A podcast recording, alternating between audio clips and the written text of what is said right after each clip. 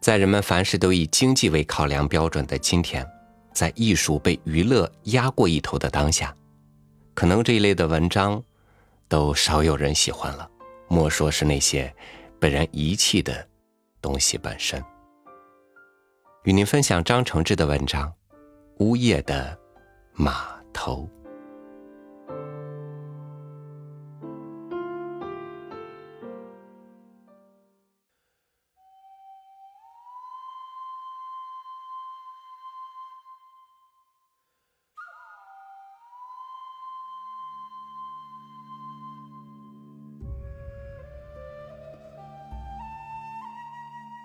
若是想概括蒙古和突厥两大游牧体系的音乐，恰好可以分析他们各自的一种乐器。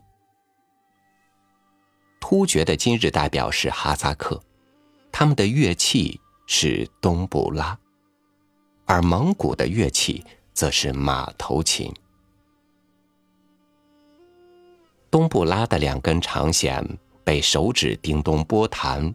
琴声极弱，体音如急急持咒的生活；而马头琴的两根长弦则被马尾轻磨慢拉，曲则悠远哀婉，如起伏无际的环境。东布拉先不提，至于马头琴以及它那不可思议的缓慢悲调，则给过六十年代初生牛犊的我深刻的刺激。我对那声音，对那音质，不能忘怀。它虽然只是仅仅混在空气里擦耳而过，却成了对我启蒙的文明的一环。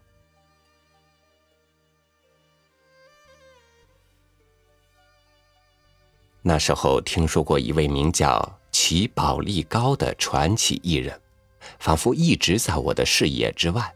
在看不见的地方游荡，他的故事飘忽不定，但名字却非常响亮。他在深夜出现在毡包前，然后整夜为牧民演奏。他的琴拉得出神入化，人如一位白发神仙，甚至被人误传是马头琴的发明者。后来在日本，又听说了他的消息，日本人对他好像特别感兴趣，店头排列着他的 CD。我想那很自然，肯定他在红色的风暴里遭遇连连。所以听说《北京青年报》的记者邀我去听齐宝力高的演奏会时，我觉得自己是去寻一个失去太久的旧物。那费人猜想的安雅声音，今晚真会活生生的为我奏起吗？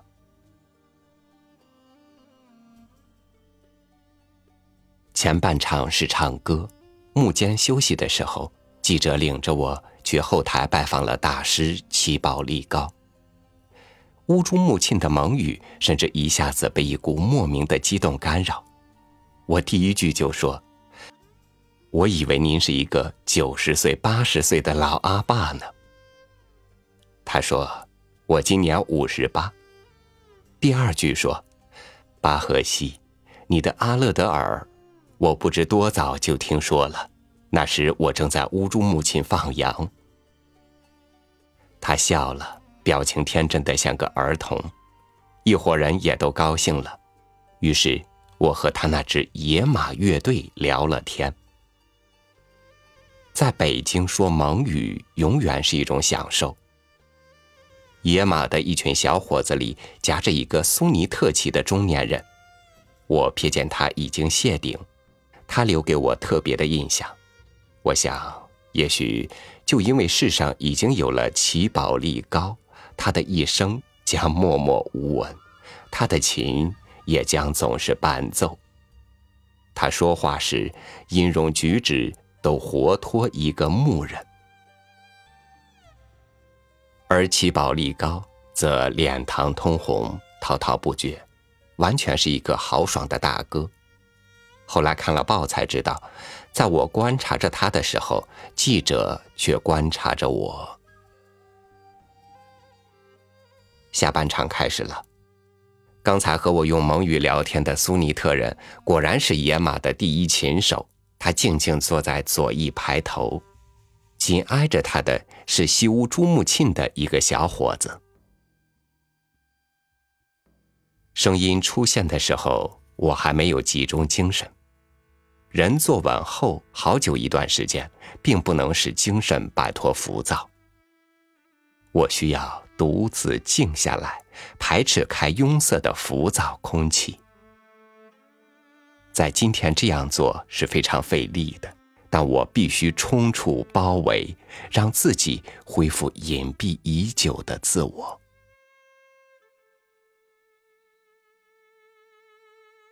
几阵乐曲的折叠之后，我渐渐调整好了自己。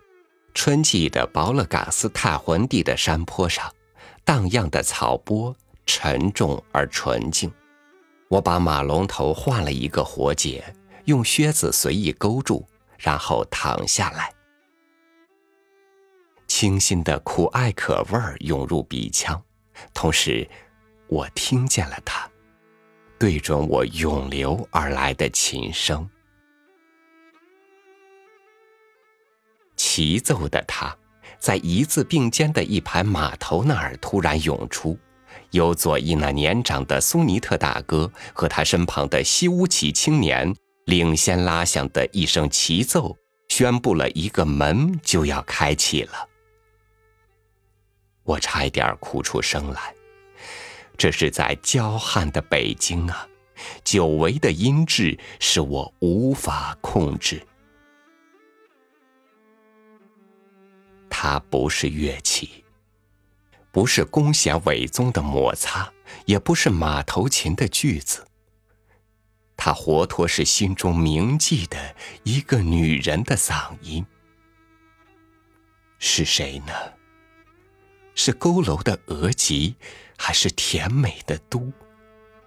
我不能分辨，但我抓住了他。齐宝力高和他的野马乐队拉得再情再意。中山公园音乐堂的草海彼岸，一个锁死的营地敞开了。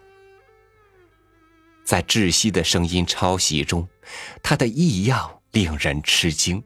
嘶哑的他破门而出，无视四下充斥的喧哗，那么真挚，就像骏马化成琴的时候一样。我磕着马肩，无声的踩着草地走了进去。在这个金草的营盘里，没有侏儒的哲学，也没有伪造的艺术。三十几年前，齐宝力高的名字钻进我的耳朵的那一天，究竟是怎样开始和度过的？我对自己在那个时代里获取的知识，总是感到巧合又奇异。有一篇讲到前一页里枕着姑娘的胳膊，这一页枕着冰凉的马鞍子的小说。有一首咏叹拥有两千名歌手、两千名摔跤手、两千名套马手的人口两千的乌珠穆沁的短诗，还有传奇的马头琴师齐宝力高。在我那时的心田里，这些消息如同天上播撒的种子，它们埋藏下来，并久久孕育着。和我的天性融为一体，直至变成我的出生，破口而出。那曾是我的艺术和文学的启蒙。我不像别人背诵古今的名著，我是在穿着一袭蓝缕的蓝袍子，斜躺在博勒嘎斯泰魂地的草坡上的时候，得到了它。他们怎么会知道？连同巴赫西、齐宝力高怎么会知道？如同种子一样的那关于文学和艺术的印象，居然能为一颗异族的心记忆，并化成了他的精神。印象那么朦胧，马头琴师其实不过一个白然漂浮的老者，算一算，他该是一个少年。哪怕竭力回想，依然一片漫幻。齐宝力高，这个名字是从哪里听到的？是从中学同学诺木汉家借来的书里读来的，还是从蒙古哥哥阿洛华的滔滔的讲述里听来的？白胡子神仙拉着一柄马头琴的形象。变成了眼前这位红脸黑发的牧人，他不过比我只年长四岁，一样迎着冷冷的试炼。但是浮躁虚伪中冲出的声音已经奏响，他居独无畏，直接的使用真嗓子，一气倾吐了整个的命运。我凝视着台上的齐宝力高和他的伴当。那一色牧民组成的野马乐队，伴当们静坐在大师的阴影背后，不做各自的发言。算来，在我一边放羊一边对他想象的二十岁，他只是一个少年，居然就有那么大的名气。我注视着他，此刻他正拉得忘我，他的姿态独特。不是他的躯干已经围绕着琴，不易觉察的变了形。齐宝力高的骨架，被拉琴的气力磨扭成了一个固定的姿态。他右肩微耸，左胸抢出，持弓的手如潜伏半藏侧后。我凝视着他们的群雕，凝视着。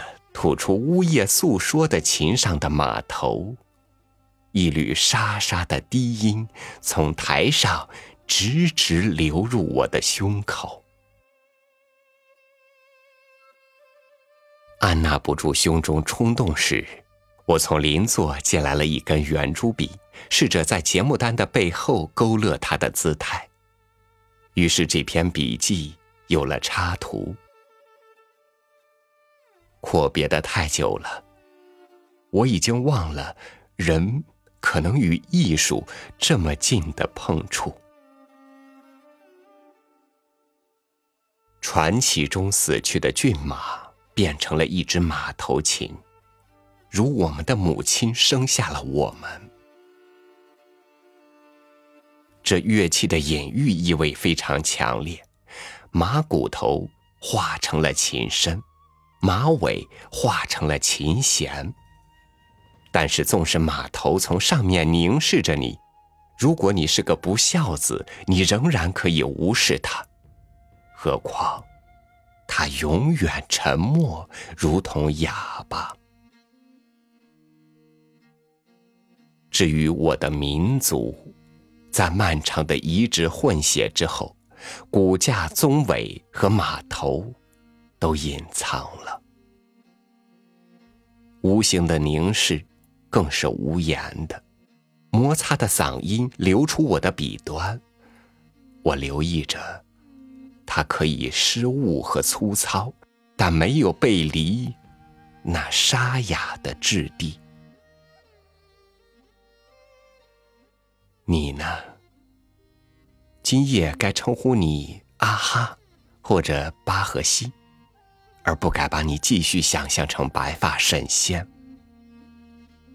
你我还都经历过日本。你在日本感到了什么呢？当马头琴奏出夜来香时，巴赫西，你的弦没有颤抖吗？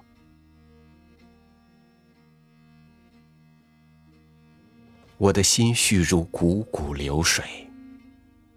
在中山公园音乐堂度过的那个夜晚，使我恍如置身于伯勒嘎斯泰魂地。我听懂了他使用过的三种语言。我记起了不止两个民族的命运。苦难的马献出了它的骨骼宗伟，它死去后，琴诞生了。姣好的马头从琴上俯瞰，它注视着齐宝力高，也注视着我。我陶醉在听觉和冥想里，耳际流过艺术的呜咽出声。幕落了下来，一个时代结束了。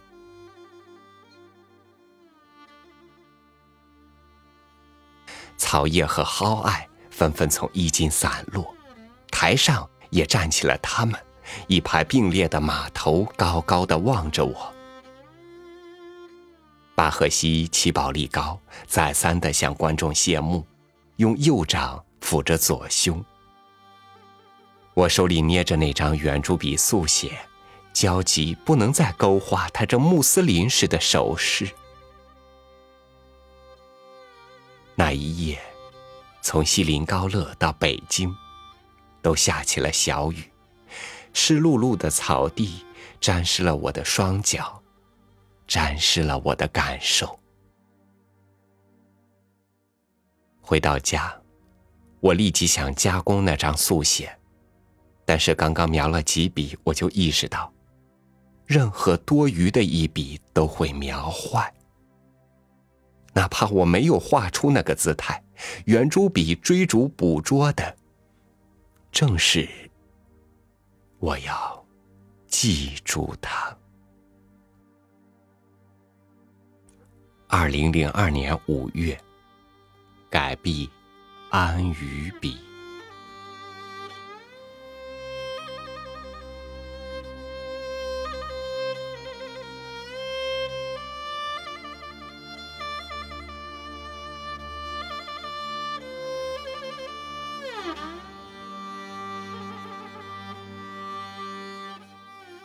喜欢马头琴，或许因为它勾起了我对草原的向往，也许是因为它让夜空和星星都变得亲近，而不是遥远。或者，它悠悠的道出了我太多说不清而又无处倾泻的心事。有些追求在身外，而有些向往。只能在心里。感谢您收听我的分享，欢迎您关注微信公众号“三六五读书”，收听更多主播音频。我是超宇，祝您晚安，明天见。